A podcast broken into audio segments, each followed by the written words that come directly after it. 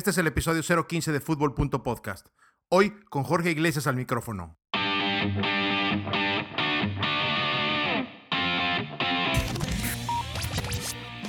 Esto es Fútbol.podcast con Julio Peña. Un espacio para el debate civilizado acerca del fútbol americano y lo que se nos ocurra. Grabado desde Toronto para el ciberespacio. Cada semana nos adentraremos al mundo del emparrillado con los verdaderos expertos. Gracias por escucharnos y vamos a darle.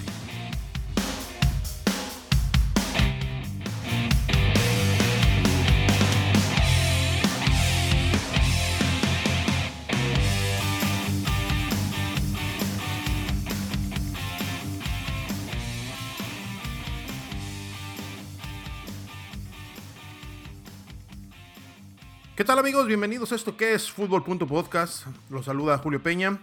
Y bueno, pues ya llegamos al podcast número 15. Eh, ya todos bien calientitos con esto del inicio de las acciones 2017.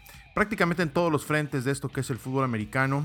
Eh, hoy estaremos platicando con uno de los periodistas pues con mayor renombre, eh, de los que inspiran respeto en el medio, don Jorge Iglesias, 30 años en esto del fútbol americano y mucho camino recorrido para Jorge, quien tiene la peculiaridad de haber pasado mucho tiempo del lado institucional de los medios, así es de que no es un periodista común y corriente, creo que su opinión acerca de cómo se comunica el deporte en general y cómo ha evolucionado todo esto eh, es, es, muy, muy valiosa. Entonces, eh, pues vaya, una charla muy, muy agradable con Jorge. Eh, estuvimos platicando un poco acerca de la Liga Mayor, obviamente, su opinión de la relación, la famosa relación entre Onefa y Conadep, cómo van las cosas, eh, qué se ha logrado, qué no se ha logrado, eh, cómo están comunicando las ligas, eso es muy importante, eh, no se pierdan esa, esa parte. hablamos un poco del contexto general que tiene el deporte y pues bueno, Jorge también nos platicó un poco acerca de un nuevo proyecto que está ya caminando, que ya está en el horno, la revista Red Zone, que pronto estará disponible para toda la banda que quiera enterarse de todo lo que pasa en el fútbol americano de México, especialmente con FADEMAC y con OFASE allá en Cancún. No se olviden de compartir nuestros episodios, seguimos ahí vivos, eh, recordarles que nuestro sitio es fbpodcast.com. Todos los episodios siguen ahí vigentes, todos están en iTunes, en SoundCloud, lo único que tienen que hacer es meterle ahí y buscar Julio Peña, buscar fútbol.podcast, los van a encontrar. Y pues ahí compártanlos. En nuestro Twitter, arroba fb-podcast, nuestro Facebook, arroba futbolpod. Y bueno, por cierto, también eh, pedirles que no sean tacaños con los likes, no sean tacaños con los comentarios, déjense venir con su opinión, que siempre es valiosa. Me gustaría saber, pues, qué, quieren que, toquemos, a quién quieren que invitemos y sobre todo, pues, voy yo, qué, es lo que les está gustando, qué no les gusta de todo lo que estamos haciendo. Y bueno, sin más ni más, pues vámonos a platicar con Jorge Iglesias. Muy bien amigos, pues ya estamos de regreso en esto que es Fútbol.podcast. Y bueno, nos vamos a ir allá hasta la Ciudad de México a platicar con Jorge Iglesias. Eh, Jorge, uno de los periodistas más longevos ya, nos guste o no, George, eh, de este rollo del fútbol americano. Y eh, alguien con muchísima experiencia. te agradezco muchísimo que, nos regales unos minutos para platicar, George. Ahora estás como editor principal ahí en la revista Red Zone, que está por, por llegar. Ya estarás platicando un poco de, este proyecto. Antes que nada, saludarte y que nos platiques un poco de quién eres. Yo creo que para los tres gatos que no saben quién eres, vale la pena que lo, lo menciones. Entonces, si nos dices rápidamente tu, ahora sí que tu currículum, este, yo creo que con eso y ya nos adentramos a, este, a los temas. Gracias, George. Al contrario, Julio, muchas gracias a ti y gracias por la presentación. Pues como bien dices, ya tengo, ya soy longevo en este medio, tengo más de 30 años trabajando en, lo que es el fútbol americano en medios de comunicación. Estuve trabajando en el proyecto 1 más 1, luego en el Universal. De ahí me fui como director de comunicación social a la Dirección de Actividades Deportivas de la UNAM para estar trabajando con el equipo de fútbol americano. Finalmente estuve, después de ahí estuve dos años con el, el Club Pumas de Fútbol Soccer, ahí fue director de de información. Y ahora estamos trabajando con este nuevo proyecto de la revista Red Zone, que parece que, que va caminando bien. Vamos a ver qué, qué, respuesta tiene la gente ahora que la empiece a ver y ya, y ya nos den su punto de vista. Fíjate que entre, y obviamente entre todos estos eh, proyectos principales hay muchos más, eh, eh, digamos, de alguna manera, Jorge, no podemos poner en duda tu, tu experiencia en todo esto. Entonces, agradecemos mucho tu, tu, opinión. Y George, entrando eh, directamente en, en, en, la nota aquí, eh, estamos entrando a la mitad de lo que va a ser la mitad de la temporada de Liga Mayor 2017. Eh, este eh, show que, que, han decidido dividir y que hoy por hoy, digamos, nos obliga a todos los que medio tratamos de seguir esto, de, de, de ver los dos ángulos siempre, por un lado con la DEI, por otro lado la UNEFA. George, ¿cuál es tu lectura de la situación actual eh, de lo que es la Liga Mayor en México? La realidad es que están divididos, la realidad es que no se quieren poner de acuerdo, la realidad es que cada quien tiene sus ángulos. Eh, estos están muy platicados. Em, ¿Cómo ves tú la situación actual con respecto a lo que se está logrando y lo que no se está logrando gracias a todo esto?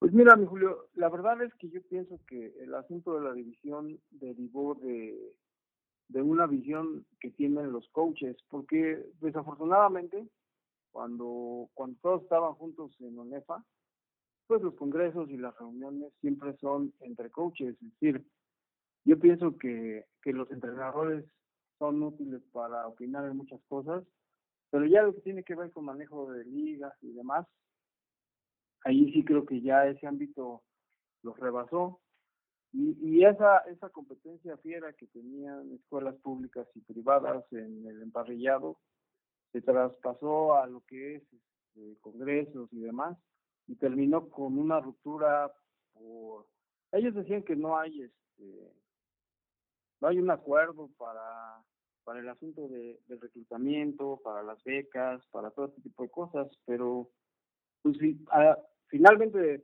deciden dar un paso a un lado los equipos de las escuelas privadas, crean su liga y pues ahora que están teniendo juegos juntos, pues ha sido muy parejo el asunto, entonces este, no sé realmente en qué radicaba esa diferencia que tanto se estuvo mencionando, ¿no? Eh, los, los, las escuelas públicas han hablado mucho del pirateo de jugadores y demás, pero las escuelas públicas no han querido resolver un conflicto que tienen ellas y Julio en las escuelas públicas como los NAM y el Poli, los chavos se van a jugar fútbol americano, pero no tienen derecho a, a, educación por parte de la institución si no pasan un examen de admisión. Entonces, ¿qué ha pasado? Pues que muchos jugadores han llegado a esas escuelas sin tener la posibilidad de estudiar.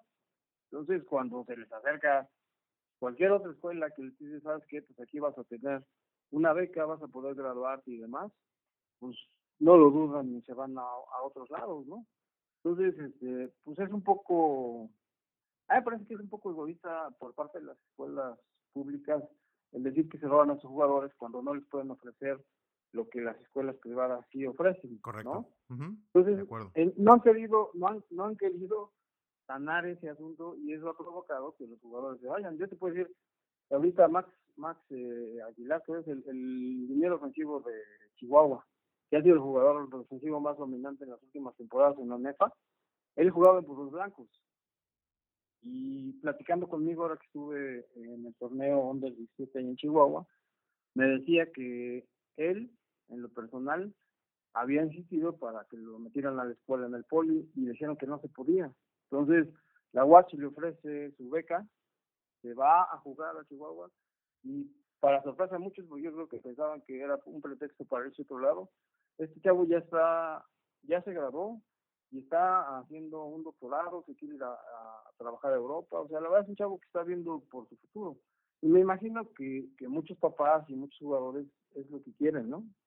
Entonces, en este sentido, pues no es tanto que se pirateen a los jugadores, sino que pues la oferta en otras escuelas es mayor a la que tienen las escuelas públicas, ¿no? Entonces, a lo mejor hace falta que, las escuelas públicas pues, tengan programas de trabajo interno para que pues, los, los alumnos que ya están inscritos en las prepas o, eh, puedan, puedan mantenerse en sus equipos, ¿no? Y, y del otro lado, pues me parece que sí ha sido una lucha pues constante por llevarse a los mejores jugadores, ¿no? A veces hasta en exceso, hay equipos que, que se llevaban jugadores y tenían, haz de cuenta, se llevaban a tres corebacks aunque los tuvieran en la banca para que no jugaran en otro lado, ¿no? Entonces creo que de ambos lados ha habido, ha habido situaciones que necesitan resolverse. Pero aquí el problema fue que no quisieron reglamentar ni unos ni otros.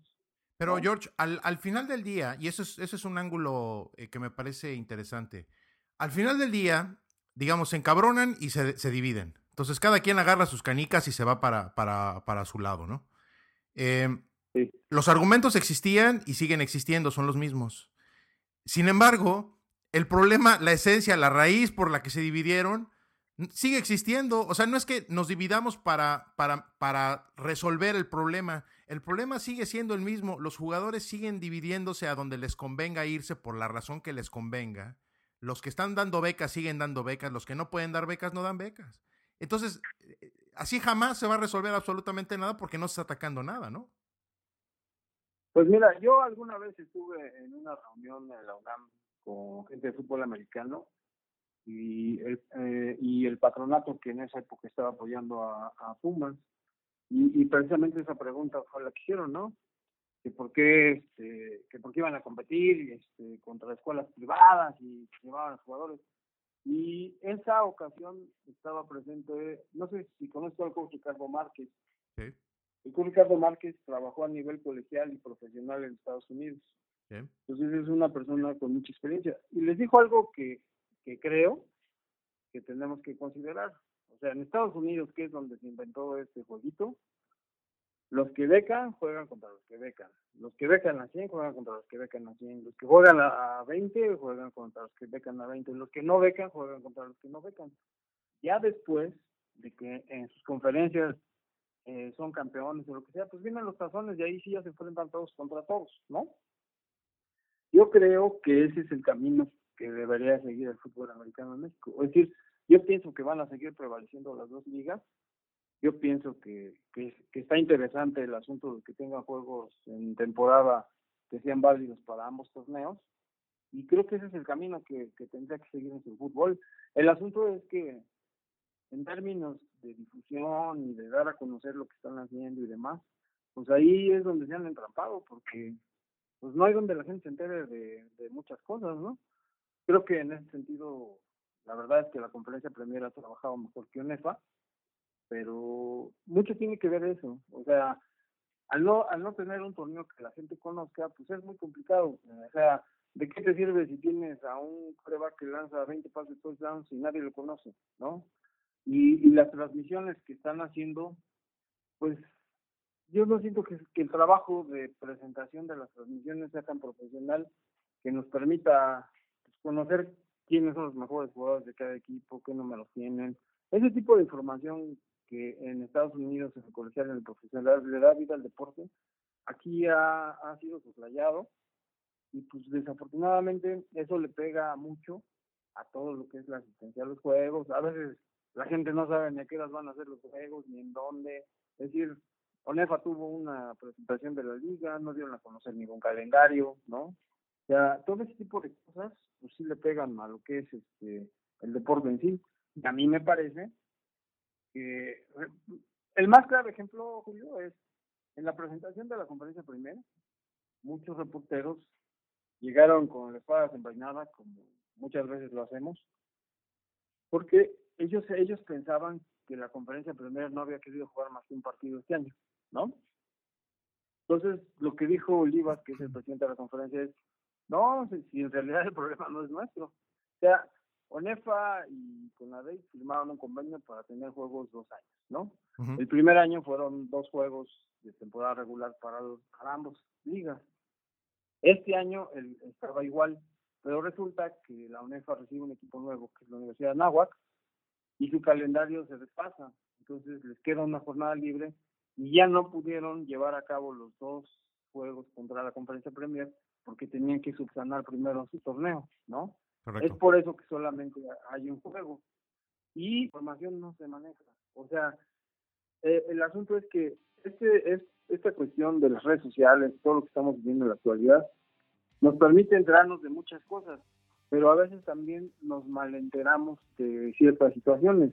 Y entonces, si alguien dice que ahora va a ser un juego y no dos, y ya se pelearon, no sé qué. Entonces mucha gente repite esa información y la gente se está enterando de cosas que no son. Y, no hay ese trabajo profesional de como medio de comunicación ir y platicar con el presidente ONEFA, con el presidente de la conferencia Premier y enterarte qué es lo que está pasando. Y entonces esas cosas te enteras el día que vas a la presentación de la liga. Entonces yo pienso que, que sí hay, hay ciertos avances, pero desafortunadamente no han encontrado la manera de darlos a conocer, Julio. Entonces la gente no sabe, o sea, toda la gente piensa que siguen peleados, que no quieren jugar entre ellos que, y que seguimos con los problemas. El, el asunto de, de las becas y todo eso, medio se reglamentó, porque fue un compromiso que hicieron las dos ligas para poder hacer estos juegos, ¿no? O sea, dijeron, sí, sí, vamos a jugar, pero vamos a tener que hacerlo con estas reglas, ¿no? O sea, si tú vuelves a llevar jugadores míos, pues entonces ya se acabó el convenio, ¿no? Y parece ser que las cosas han funcionado hasta ahorita, ¿no? Que, que se van a seguir llevando jugadores a algunos equipos, pues eso no lo vamos a evitar, ¿no? Eso es algo que tampoco se va a acabar de la noche a la mañana, digo, hasta en Estados Unidos se da. Claro. Pero bueno, vamos a ver, vamos a ver cómo se resuelve. Yo pienso que sí es una cuestión de información y de manejo de información lo que ha creado esta sensación de que las ligas están mal y que todo está mal en el fútbol americano. Oye, George, y y, digamos, tú, tú, que has estado eh, del otro lado, que es básicamente del, del, lado del, de, digamos, dar información institucional, eh, más que andar reporteando. Eh, desde esa perspectiva, efectivamente, a mí me parece verdaderamente de risa que la UNEFA, con su historial que se jacta, con todo su, toda, su popularidad, digamos, se les llena la boca de, hablar de, los clásicos, poli eh, universidad, se les, se les, llena la boca de que se llenaba el estadio hace 100 años y, y lo que quieran y manden, pues no tengan ni siquiera un portal de internet. Eh, es, es, verdaderamente absurdo. Eh, yo inclusive, eh, ahora que empezó la temporada, estuve buscando, pues dije, bueno, pues voy a contactar al, al, representante de, medios, ¿no? Alguien, debe de haber alguien de prensa que me pueda informar de qué se trata. Y, pues todo brilló por su ausencia. Es verdaderamente absurdo, George. Verdaderamente absurdo. ¿A qué se debe la falta de profesionalismo que hay? Porque esto no es algo nuevo, esto es algo que existía en la, UNA, en la, en la UNEFA, perdón. Eh, ¿En qué momento se rompió esto eh, de esta manera? Pues es, desde el momento en que los presidentes de la liga son personas que, mira, el ser presidente de la liga implica no, no solo saber cómo se desenvuelve un deporte, cómo se desarrolla, implica también armarte de un equipo que te ayude a mejorar como institución, ¿no?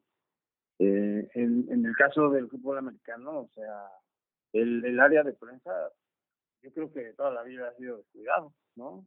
salvo algunos casos que hemos visto por ahí. Yo me acuerdo en la UNAM, por ejemplo, Santiago Ibáñez hizo un buen trabajo en algún tiempo, pero son casos, ¿no? Nada más este, muy, muy, muy pequeños. Este, finalmente, ONEFA recompuso el camino con Pepe Guzmán Vera cuando crean el sitio web de la liga, ¿no?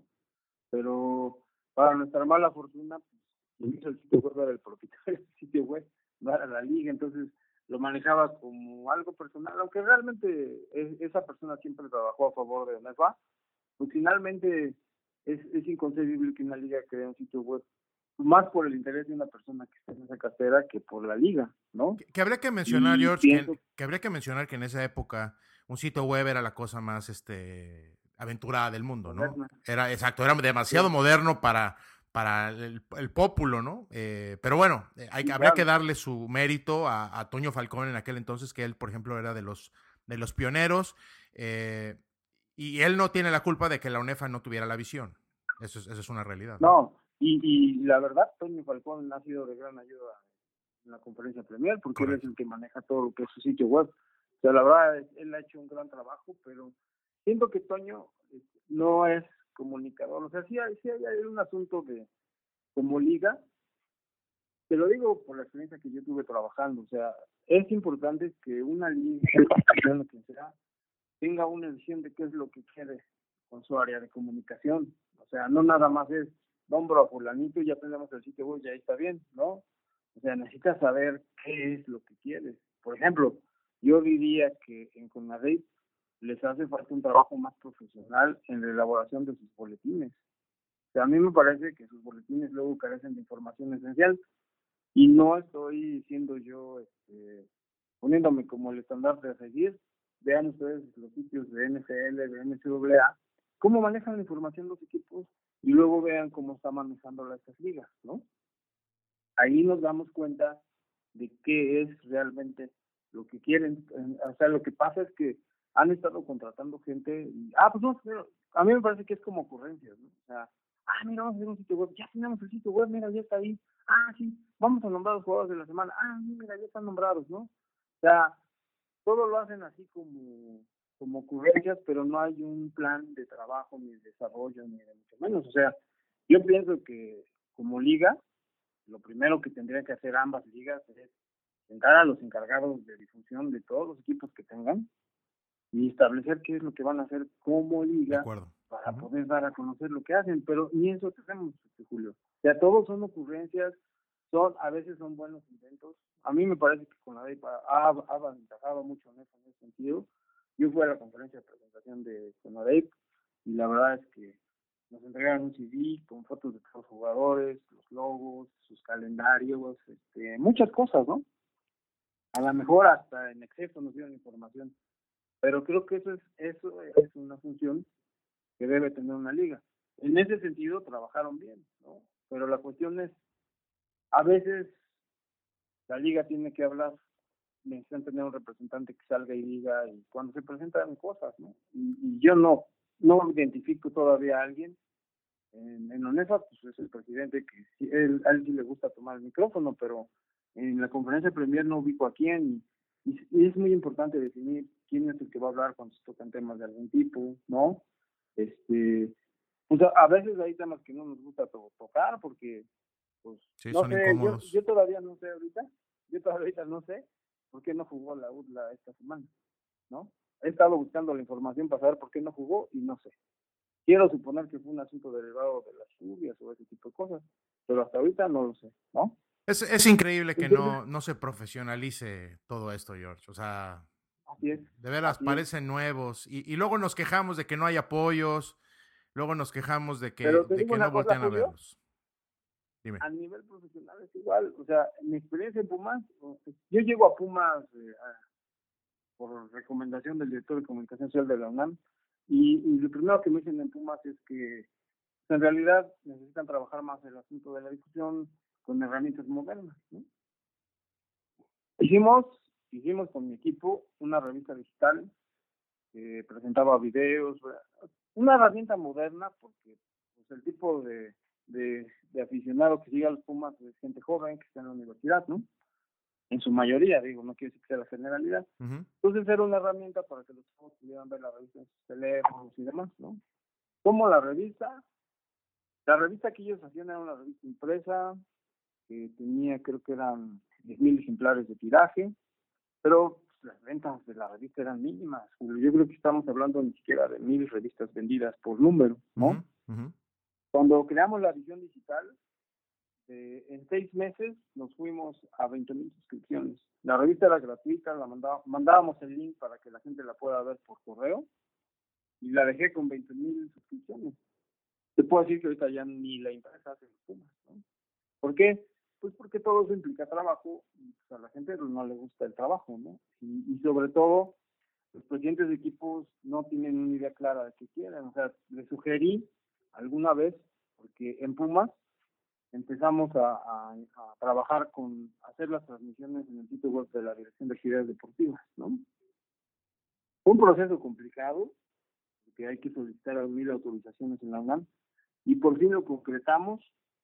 La temporada que estuvimos con las transmisiones vía internet, eh, el promedio de personas que se conectaban a los juegos era como de, si no me equivoco, eran como 15 mil personas. Okay que la verdad era, era mucho más gente que iba al juego a veces, ¿no? De acuerdo. Entonces, en, Pumas hice esa sugerencia, eh, hablamos, hablamos con la empresa que se encargaba de transmitir, que es Televisa, estuvo de acuerdo en que la señal que ellos producían se presentara en sitio web y nunca la pudimos aterrizar porque alguien en la directiva o no lo dio, o no se o no sé qué, ¿O no lo quiso ver? Habíamos hecho, habíamos hecho, Julio, una edición nueva del sitio web, una versión nueva, en la que los días de juego ibas a tener la pantalla del juego y era una presentación especial porque ibas a tener estadísticas de tiros a gol, todo ese tipo de cosas que ahora se usan en muchos sitios, ¿no?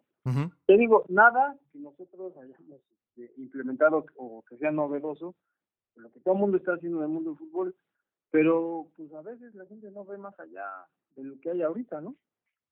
Y pues todos esos proyectos que, yo presenté y que ahorita serían proyectos importantes que a lo mejor estarían hasta generando dinero para el club, se quedaron ahí, ¿no? Y, y si así está a nivel profesional, pues decirte cómo está en, los equipos que no son profesionales, como son los equipos de fútbol americano, ¿no? No, no, por supuesto. Eso, esas cosas, pues no las tenemos. O sea, ¿de qué sirve que estén transmitiendo tantos juegos si la gente no los puede seguir a veces porque es una señal restringida eh, por cable, ¿no? ¿Cómo va a ser la gente para poder ver esos juegos? Difícil. Cosas no se piensan, ¿no? Y, y yo, eh, pero deriva de lo mismo. O sea, la liga no dice queremos caminar en este sentido, o sea, es, ah, pues vamos a tener al de prensa, va a ser este, aquí está el sitio web y, ya, ¿no? O sea, no hay una idea de qué quieren. Y pues así es difícil que la gente se interese. Hay mucho, hay mucho que trabajar, sin duda, George, en, en, ah, en general en el deporte mexicano. Luego a veces nos, como que jugamos a sorprendernos de que los resultados cuando competimos en el extranjero no son buenos, pero todo esto es parte de lo mismo, ¿eh? O sea, es, una maquinita eh, y sobre todo el aspecto económico que va de la mano de todo esto, ¿no? O sea, el, hecho de que no hay más, no hay más dinero bien distribuido para generar cosas que generen mejores resultados. Eso es lo que creo que nos falta mucho y bueno, pues ni hablar, ahora sí que en esas, en esas andamos. George, me gustaría eh, rápidamente brincar un poquito a algunos temas a lo mejor un poquito más populacheros, pero, claro. Em, pero pues también son, son, son importantes y la gente le gusta que, escuchar opinión. En la, en la NFL, y, vamos a ver qué, qué, opinas tú de esto, hay dos casos ahorita que están a flor de piel. Uno es eh, uno de tus, de tus ah, consentidos, Ezequiel Elliott eh, quien está metido en cualquier cantidad de broncas eh, muy conocidas, no vamos a entrar por ahí, esa no es la, idea. Otro es Andrew Locke, que el mariscal de campo de los, uh, de los Colts de Indianapolis, que, que, fíjate que esos dos casos, eh, y, y, esto liga muy bien con lo que tú comentabas acerca de la falta de profesionalismo de comunicación en general que ha habido en la Liga Mayor de México. Esos dos casos, tanto el de Elliot desde un punto de vista legal de lo que hizo, lo que no hizo, y los, toda la bola de análisis y, investigaciones que ha hecho la NFL y o otras, otras instituciones. Y por otro lado, Andrew Locke, que está metido en una situación en que tenía una lesión, no ah, se operó durante, durante el, el principio del año. Y está a la fecha que no regresa y no termina de regresar. Pero las dos tienen un ángulo que a mí me gustaría preguntarte tu opinión. Eh, el problema aquí es que cuando no hay claridad en la comunicación, lo único que se genera es la especulación, como tú decías en la, en la Liga Mayor. Eh, esos dos casos son idénticos en ese sentido. La NFL es totalmente hermética porque trata de proteger la privacidad en este caso de un jugador, la asociación de jugadores también tiene mucha protección alrededor de eso. En el caso de Andrew Locke, el equipo no ha terminado de decir, pues, ¿qué pasó? ¿Está enfermo? ¿No está enfermo? ¿Ya se recuperó? ¿No se ha recuperado? ¿Cuál es el estatus actual del jugador? Y por otro lado, lo activan, pero no entrena. Eh, ya se fueron inclusive a hacer un cambio con un, por un mariscal de campo de, de los Patriotas. En fin, la falta de comunicación hace que haya mucha especulación y eso, eso siempre es interesante. Desde tu perspectiva, George, eh, ¿es bueno o es malo que exista ese ángulo? Porque al final del día, gracias a que estamos especulando, pues hay mucha charla de esto, ¿no? Y, esto se explota en los medios y todo el mundo está hablando de esto y yo creo que pasó esto, yo creo que pasó el otro. La realidad es que nadie sabe y nadie sabrá. Pero, eh, ¿crees tú que vale la pena especular en el deporte? Fíjate que más que valga la pena, la especulación nunca se va a terminar, Julio. Lo que yo siento que está pasando, y tiene más que ver con el asunto de los medios que con el asunto de la liga. O sea, a mí me parece que la liga está haciendo lo que debe hacer. Estos asuntos que ya no son deportivos, que ya no tienen que ver con, con la vida y con cuestiones personales de los jugadores, está bien que no se den a conocer por parte de la liga. Es decir, son asuntos que en privado se han hablado en, como debe de ser, ¿no? Te aseguro que, que, todo en la liga, en el equipo, el jugador y la gente que está relacionada en estos casos sabe exactamente qué está pasando, pero precisamente no dice nada para no perjudicar a, los, a los jugadores que finalmente son los, los estandartes que la gente siempre está siguiendo y está viendo, ¿no? Pero aquí yo lo que veo es una tendencia en medios de comunicación a ahora ya no hay noticieros, ya yo por ejemplo veo mil, mil programas supuestamente de formación de la televisión y todo es escuchar las opiniones de los comentaristas de todo, O sea, ya no hay reportajes, yo ya no veo reportajes ni periódicos, ni, o sea, todo es opinión, opinión, opinión, y yo creo que eso está mal, y yo creo que eso no debe ser, y entonces, si, si Ezequiel lo hizo, que si le destapó la blusa a la chava, que si estaba borracho, que si no sé qué, que porque eso no debe ser, y todo es mi opinión por encima de la información, y creo que se está tergiversando lo que debe ser un medio de comunicación, o sea, un medio de comunicación está para orientar a la gente que está recibiendo mensajes, que está recibiendo noticias, O sea, yo te puedo decir, oye, ¿sabes qué está pasando este con este jugador? Pero hemos tenido a lo largo de la historia casos, antes había, o sea, no hay antecedentes de nada, todo es opinionitis, digo yo, ¿no? Es mi opinión, y es mi opinión, y es mi opinión, y eso genera toda esta rumorología, porque a veces, en ese asunto de opinar, yo he ido a comentaristas, te hablo del caso del fútbol, por ejemplo, o sea, hay un comentarista muy renombrado que ha estado siempre ligado al fútbol, y luego asegura y dice que yo estuve en reuniones donde los árbitros, donde los testigos hacían y deshacían, y es que nunca ha presentado pruebas de nada, nunca ha presentado pruebas de, lo que dice, pero siempre lo manifiesta como si eso fuera cierto. Y la gente que sigue a, esa, a esos comentaristas cree esas cosas. Entonces, ¿qué pasa? Que los que no están enterados, que tienen un blog, que tienen su Twitter, que tienen su Facebook, empiezan a opinar en base a esa desinformación que existe. Entonces, en realidad, yo te puedo decir ahorita, tú lo dijiste claramente, no sabemos qué pasó con Andrew Locke, pero yo sí creo que un equipo profesional del NFL seguramente está enterado de por qué no se operó, o a lo mejor fue sugerencia. Digo, los médicos del equipo están supervisando todo lo que hacen, ¿no? En el caso de Ezequiel Elliott, la verdad, yo no tengo claro qué fue lo que hizo, ¿no? Pero si, si el juez dio, abrió la puerta para que las cosas se fueran un poco más a más tiempo y demás, algo de haber que, que dicen que hizo que no hizo, ¿no? No lo sé, ni, ni, ni sería mi intención defender a nadie, pero esas, esas rumores, todas esas cosas que están saliendo son precisamente por eso, porque los comentaristas al no tener información empiezan a opinar. Y a veces esa opinión está totalmente fuera de lugar. Exacto, o sea, yo creo que la mitad de, o más de la mitad de las cosas que se dicen, la verdad es que no tienen no tiene ningún sentido. Fundamento. Exactamente. Entonces, es. básicamente andar especulando y dando opinión. Estoy de acuerdo contigo en todo lo que es, es esto de, la opinionitis, el hecho de que hoy por hoy todo mundo tiene voz y voto. Eh, todo mundo es público, eh, ya se ha perdido mucho la seriedad en cuestión de, de inclusive de la responsabilidad que trae el, el, dar una opinión. Eh, entonces, esos son temas que, bueno, pues ya son mucho más profundos con respecto a la modernidad de los medios y todo eso. Otro, otro medio, otro, otro tema que está asociado un poco con los medios que quería tu opinión es ah, justamente ayer, eh, para los que estén escuchando esto a tiempo y los que no, eh, básicamente ayer los, los Tejanos de Houston le ganaron a los Bengalíes de Cincinnati. Lo hicieron de la mano de Deshaun Watson. Exacto, con el, con el coreback novato, ¿no? Eh, sin embargo, la semana anterior, lo que fue la primera semana, eh, el, el coreback titular era Tom Savage, que es un, es un jugador de tercer o cuarto año, eh, y que lo banquearon después de la primera mitad. el día de ayer, escuchaba yo algunas entrevistas y una que me llamó la atención fue de su agente. O sea, hay que entender que esta es la persona que lo representa económicamente. un señor de nombre Neil Schwartz.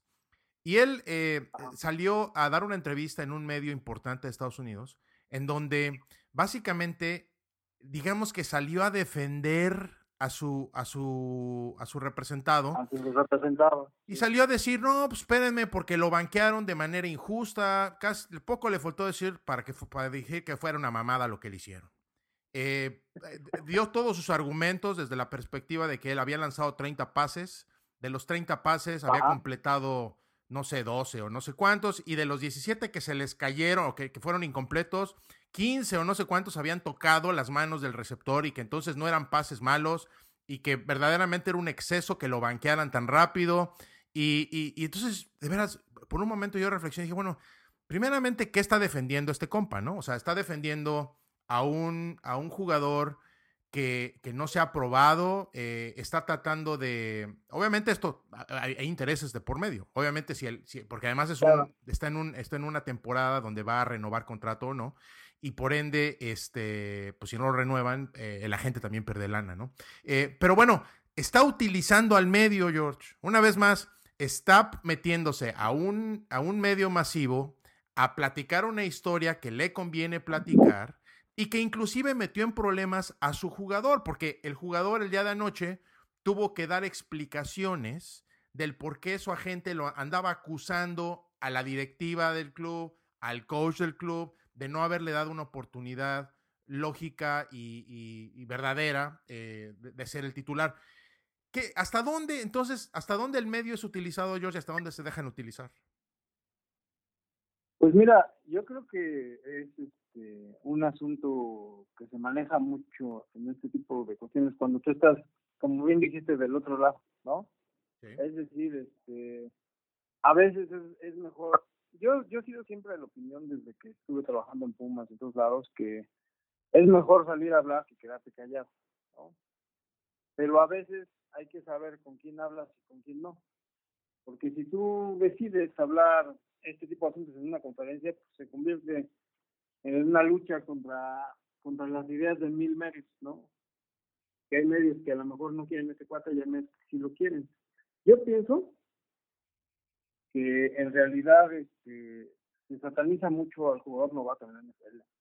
O sea, no, es que es novato y la NFL es muy complicada y no es que son chavos que tienen cuántos años de, fútbol en primer nivel, o sea, él fue campeón nacional colegial, no es cualquier cosa llegar a un juego de ese nivel y, y ganarlo. Claro, claro. Entonces, no es un chavo, o sea, es novato en, en el expediente, pero de que tiene fútbol, tiene fútbol.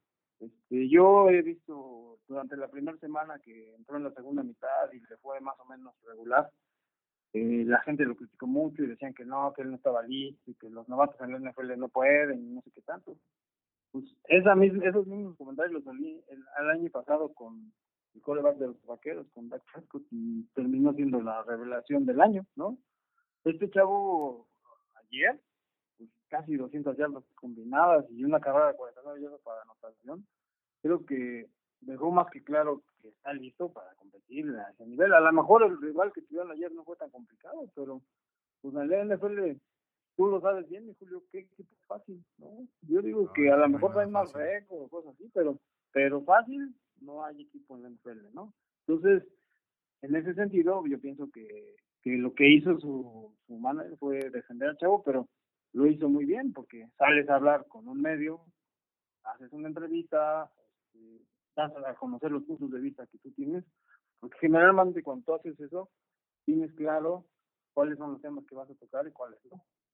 Se utilizan a los medios sin duda, George. Eso es, eso es parte de, es parte de la fórmula. Para eso existen los medios para dar a conocer las cosas y a veces para bien o para mal, pues de alguna manera lo, lo hacen, ¿no? Entonces, eh, interesante. Más, que, eh, más que utilizar, Julio, se necesitan ambos. O sea, los medios necesitan de, los jugadores y de los equipos y los equipos necesitan de los medios.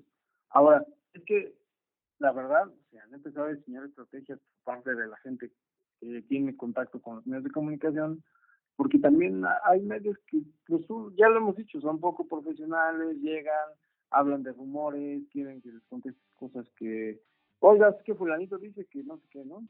Y entonces llega el, reportero a tergiversar lo que había dicho otro jugador. Hace algunos años, este, me acuerdo que estaba en el América un jugador, luego se fue a Cruz en defensa, y dijo que el Picolín, el defensa, era un jugador muy sucio y no sé qué tanto y no sé qué, ¿no? Y entonces, este, en, la mañana que llegamos al entrenamiento se me acercó Marco y me dice, que quiero salir a hablar, quieres lo que dice, no sé qué. Dije, pues sí, sí está bien que salgas a hablar. Dije, pero lo único que vamos a decir es que pues, lo que pasa en la cancha se queda en la cancha, ¿no? Y que tú, todo tu respeto para él, y que lo admiras mucho y demás, y, porque no tiene caso hacer una guerra de declaraciones con nadie, porque no nos ayuda como equipo, no nos ayuda como liga, ¿no? Y Marco salió, pues, con los reporteros, él era, él era muy bueno para, para hacer este pues, bromas y todo tipo de cosas. Y, la entrevista salió muy bien y, no y no le dimos vida a un tema que en realidad no teníamos por su lado, pero hay mucha gente que no, no sabe cómo, cómo comportarse cuando, cuando están frente a los medios de comunicación y a veces esas cosas pues, crecen precisamente por eso, ¿no? Entonces, yo, yo más, más bien que, que el uso de los medios es eh, la inteligencia para saber con qué medios puedes tratar qué tema, ¿no? Porque aún cuando hay medios que no son profesionales, hay otros que sí lo son. Entonces necesitas seleccionar muy bien con quién vas a tratar temas que para ti son delicados. Totalmente de acuerdo, George. Fíjate que otra, otra cosa que quería preguntarte, em, hoy por hoy, si tú, si tú abres, perdón, cualquier eh, portal de internet y, ves los titulares, em, la mitad de los titulares tienen que ver con cosas que no son de deportes. O sea, y estoy hablando de secciones deportivas. Eh, Marshawn Lynch, por ejemplo, ahora últimamente se, es uno más de los que se une a esta, a esta eterna batalla de, de, tratar de demostrar que socialmente están en contra de lo que está pasando en su país. Eh, el día de ayer, en el estadio de los, de los Mediarrojas de Boston, había una manta que decía, el racismo es tan americano como el béisbol. Eh, eran unos aficionados, ellos dicen que lo hicieron con buena fe, pero como se agarraron, eh, llegó la policía y lo sacó. Eh, la gente obviamente estaba muy molesta con, porque el, mensaje era confuso, o sea, pareciera que estaban en favor del, del racismo en lugar de, estar en contra, ¿no? Em, e, está, está hoy por hoy, George, el, el, el deporte y los medios, que obviamente juegan su papel, demasiado politizado o, o, vaya, así, este mundo es el que nos está tocando. Pues es que, ¿sabes qué, Julio? Yo creo que en realidad lo que buscan los medios ya ahora es rating, ¿no? O sea, si tú te fijas, este, las publicaciones que están en casi todos los medios en portadas y demás son las que mayor número de gente ha visto, son las que les dan prioridad. Y si, por ejemplo, cuando juega la selección de fútbol, todos los días hay notas de la selección, hay reporteros siguiéndola, y no sé qué. ¿Y por qué, por qué tanta, tanta peculiaridad de seguir a un equipo de fútbol cuando ni siquiera estamos en un torneo oficial, ¿no? De acuerdo. Y dices, pero ¿para qué tanto relajo? Pues porque eso les vende. Entonces, si a mí me resulta agarrar el tema del racismo como estandarte, porque la verdad es que ahora hay el, el surgimiento del Internet ha cambiado todo el proceso de la comunicación en muchos sentidos, Julio. Ya no es cuando yo estudié comunicación, o sea, el, el ciclo de la comunicación era un emisor, un mensaje y un receptor, ¿no? Ahora con el Internet y con todas estas herramientas, o sea, hay un emisor, un mensaje, un receptor, ese receptor reenvía otro mensaje hacia el, hacia el emisor y a veces se desata un proceso de debate entre ambos y el receptor te manda información complementaria. Ah. Entonces, la verdad es que ya no es este, el proceso de la comunicación de antes, que nada más era, pues ahí te va y lo leíste, ah, que bueno, ¿no? Ahora ya ese proceso ha creado muchas cosas y entre ellas es esta, ¿no? Si yo tengo a la gente pendiente de lo que está pasando con la selección y todos están hablando y, y dicen que qué malo que haya tantos cambios y que no sé qué y que por qué no los llevan, que son muy malos. O sea, ya la gente puede opinar, entonces, como yo puedo participar en ese foro, pues entonces sigo alimentándolo para que la gente siga pendiente de esas cosas. Entonces, yo creo que no es que los medios estén con la agenda en ese sentido. O sea, la única agenda que tienen los medios es lo que venda, lo que traiga gente, preséntenlo, ¿no? Y, y eso es lo que a mí me parece que le da atrás a la información, porque realmente yo pienso que, pues está bien hablar de racismo, pero pues habrá que hablar como si tú fueras un reportero en toda la extensión de la palabra, pues, habría que ir a hablar con derechos humanos y con diferentes instituciones que te aporten sobre cómo está ese asunto. A lo mejor instituciones en Estados Unidos que están dedicadas a luchar contra esas cosas y que te opinen y te digan y que tengas una visión de realmente qué es lo que está pasando, porque todo el mundo habla de que el racismo ya está, o que, de que ya están hartos o lo que sea, pero en realidad tú tienes una idea de cómo está. Yo creo que yo, yo en lo personal, mi idea tengo de cómo está realmente la situación del racismo, ¿no? Hablamos de que a los pobres mexicanos los tratan muy mal, no sabemos realmente si es una generalidad o por qué se dan esas cosas, si son solo los que van a ayudar en labores de construcción o de siembra, o no sé, pues hay profesionales mexicanos también en Estados Unidos, ¿no? Si ellos, no sé si ellos también sean víctimas de este tipo de situaciones, o sea, hay tantos puntos alrededor de un tema que si puedo crear un foro y que la gente esté pendiente y llego al millón de vistas y demás, pues eso lo estoy, lo estoy presentando para que la gente siga opinando y diciendo y demás, ¿no? Pues ahí está, justamente, pues ese es justamente el punto medular de, de, de, la opinionitis, como le llamaste tú, ¿no? O sea, todos basados en sentido común podemos opinar acerca del racismo, pero la realidad es que muy pocos realmente conocen eh, el tema a profundidad como para poder ser, poder dar una opinión verdaderamente significativa. Ahora, lo, lo, que a mí me llama mucho la atención ahora es que el deporte, siendo todavía uno de los pocos bastiones de información, eh, digamos, momentánea, atractiva para el público en general, pues están utilizando esos foros para entrarle a estos temas, ¿no? Y son los mismos jugadores que obviamente son los que viven parte del racismo, seguramente, o sea, no, eso no está en duda. Eh, es la gente que va al estadio, que agarra, saca su manta, la pone ahí y trata de mostrar una opinión, ¿no? Eh, lo que es interesante es que ya, ya no puedes ver una cosa sin la otra.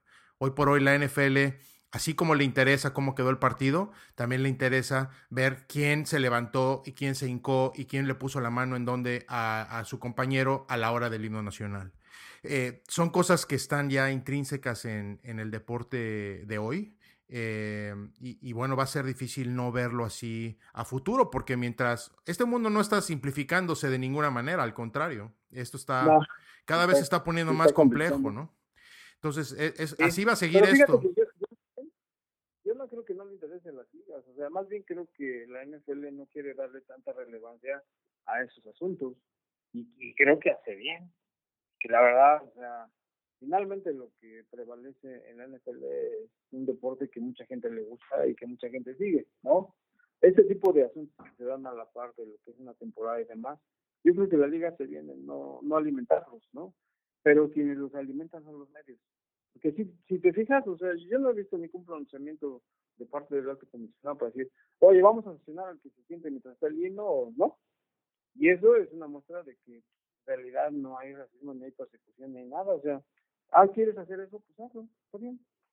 Yo como liga te digo, no te voy a sancionar, ni va a haber castigos, ni nada. Ahora, no sé si por abajo del agua porque finalmente, ¿qué le pasó a Colin Kaepernick? ¿no? Ya nadie lo contrató. Seguramente. no sabemos y es un asunto que tenga que ver con eso o realmente tenga que ver con sus capacidades atléticas, ¿no? Entonces, pero ahí estaríamos cayendo en el mismo caso de la opinión, ¿no? O sea, no sabemos, pero yo pienso esto, ¿no? Ahora, en lo concreto es que yo no he visto un pronunciamiento diciendo, al próximo que no se levante con está himno lo vamos a sancionar. Y digo, o levantarse cuando tocan un himno nacional, a mí me parece que es una falta de respeto, sea el país que sea, ¿eh? Difícil, difícil la cosa, George. Ya para terminar, eh, con tu experiencia, me gustaría que ahora sí que nos dieras tu lectura corta con respecto a los medios actuales. Em, a, lo largo de estos podcasts que hemos estado haciendo, em, hemos, hemos, platicado con muchas gentes acerca de, la modernidad, acerca de las redes sociales, eh, de que hoy por hoy hay muchos más medios o, personas que se dicen ser medios.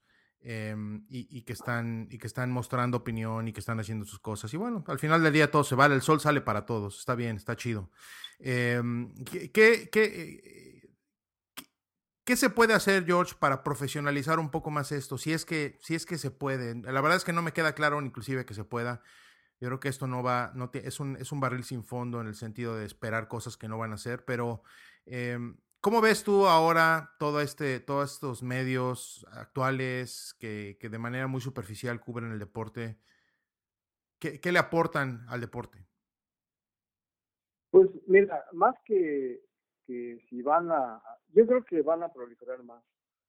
Eh, hace, pues el año pasado, tuve la, la, posibilidad de trabajar con el candidato a la delegación Benito Juárez por el PAN, Cristian von Rerick, estuve en su equipo de trabajo y estuvimos pues, el día de las elecciones para, para los delegados en la Ciudad de México. Y me encontré a mucha gente que en su celular andaba, no, pues estamos aquí, está el candidato Cristian y va llegando y miren, está llenando su boleta y, y como dan, como dándole seguimiento al proceso, pero sin realidad sin, sin una idea, ¿no? Sin una idea clara de qué es lo que quieren. Yo pienso que, que lo que debemos hacer nosotros como seguidores, como aficionados, como, como lectores, como gente que, que quiere enterarse de algo es pues, recurrir a la gente que lo hace de manera profesional, porque mal que bien, por ejemplo, el periódico Universal ahorita, el sitio web tiene creo que un millón de visitas al día o algo así, ¿no? ¿Por qué? Pues porque dentro de todo el panorama que hay, trabajan de manera profesional. Entonces, cuando quieres enterarte de algo, yo pienso que lo mejor es acudir a los medios que de manera tradicional o de manera profesional están trabajando bien. O sea, y no hablo de hay varios periódicos en México que están haciendo buen trabajo en cuanto al manejo de información, ¿no? En deportes, en, en política, en muchas cosas, ¿no? Entonces, yo creo que hay que ser más afectos a seguir esos medios y a la gente que, pues que nada más de repente creó su blog, creó su sitio en Facebook y, ya se asumen como medio de comunicación y están en todos lados y quieren acreditarse con todo el mundo y, y pues mal informan porque la verdad es que no, no son gente que lo haga de manera profesional. Habrá algunos que hagan un buen esfuerzo, otros no, o sea, aquí finalmente la gente es la que deberá decidir qué es lo que quiere ver. Yo lo que sugeriría a la gente es, pues busquen medios que informen realmente de lo que quieren enterarse. Ahora, si nos vamos al caso del fútbol americano en México, pues ahí sí el panorama está complicado porque la información que encontramos en medios de comunicación pues, es muy rara, ¿no? Muy escasa. Y por eso este proyecto de la revista que estoy haciendo este, tiene ese propósito, o sea, estar en donde los medios de comunicación tradicionales no están, o sea, yo fui al torneo a Chihuahua, al Londres 17, al torneo Under 15 en Cancún y, te digo, ni los medios locales lo, lo siguieron, ¿no? Y, y, la calidad de los jugadores que tenemos ya a los 15 a los 17 años, de verdad que te espantas de ver. Yo vi chavos de 17 años que ya pesan 125 kilos y miden casi 2 metros, o sea, ojalá en mis épocas de jugador de intermedio hubiera estado yo de ese tamaño, ¿no? O sea, los chavos están cada vez más grandes, están mejor preparados, muchas cosas, pero desafortunadamente, o sea, los papás se los pasan comprando fotos a los cuates que les venden fotos, ¿no? Por ahí hay algunos este, esfuerzos importantes de gente que hace revistas y, y que anda en todos lados y demás, pero en realidad no hay en donde la gente se pueda enterar bien. Por eso algunas ligas han creado sitios web, este, han, han creado sus herramientas para difundir lo que están haciendo, pero se convierten en, clubes de todo y porque solamente es una herramienta dirigida a la gente que sigue a la liga, ¿no? Entonces, este, hace falta, yo creo que sí hace falta, yo creo que no es muy complicado hacer un trabajo profesional, pero por los medios tradicionales es fútbol y, va a ser fútbol y, ahorita que viene el mundial más, ¿no? Claro. Y mientras eso siga vendiendo y siga generando visitas y foros y demás, lo van a seguir haciendo. El día que, que, que nosotros en el americano, digo nosotros porque estamos en este medio hace mucho tiempo, podamos generar ese interés en la gente, que todos opinen, pero que haya cuestiones que sean positivas y que, y que podamos caminar hacia adelante, ese día las cosas van a cambiar y yo creo que ese día el medio que logre hacer eso va a tener un, un buen rating entre los aficionados al fútbol americano en México. Totalmente de acuerdo, George. Totalmente de acuerdo y, de alguna manera eh, ese es el deseo de todos los que hemos estado en esto durante algún tiempo. Eh, todos hemos tratado de poner nuestro granito de arena como hemos podido. Y bueno, ya el tiempo lo dirá. George, un eh, gustazo platicar contigo. Este, ah, ¿Dónde te encuentra la gente? ¿Dónde te puedes seguir? ¿Cómo se enteran de este proyecto de, la revista nueva? Va, mira, el, proceso de la revista va ahorita en su etapa, es la revista impresa solamente. Eh, necesitamos este, terminar, tenemos ya algunos convenios con FADEMAC y con una liga que está en Cancún que se llama OFASE para ayudarles en la difusión de sus torneos y demás. Entonces, la revista va a estar en la venta con los socios de esas dos ligas, ¿no? Y vamos a ver si logramos ponerlo en algún otro lugar.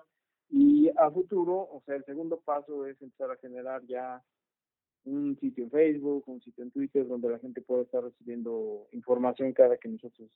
Tú sabes que las revistas tienen también ciertos límites en cuanto a la periodicidad de la información que presentan. Entonces, hay notas que, que son del día o, cuestiones que hay que darle seguimiento diario. Entonces, la idea de tener redes sociales va a ser eso, que la información que para la revista resulte ya complicado manejar, se puedan dar a conocer por esa vía. Pero es por pasos, o sea, necesitamos concretar bien primero nuestro proyecto de la revista y ya el segundo paso será ese. Muy bien, George, pues estaremos muy pendientes. Ahí está eh, para todos. Eh, hay que ir a comprar la revista, tan pronto esté disponible. Eh, Jorge, es un, Jorge es un excelente trabajo y estoy seguro que va a ser un proyecto que, que va a tener cosas muy buenas. Entonces, uh, los invitamos a que, a que pendientes. Y, y, bueno, George, ahí en redes sociales estaremos también compartiendo un poco cómo va tu proyecto. ojalá podamos seguir platicando. Muchísimas gracias, un gustazo como siempre. No, mi Julio, gracias, las gracias te los doy yo por este, dedicarme este espacio para, para platicar contigo. Este, le mando un saludo a toda la gente que te escucha y cuando gustes, con mucho gusto que estoy solo. Muy bien, pues un abrazo, Jorge, que estés bien. Igual, mi Julio, te mando un abrazo. Dale, bye.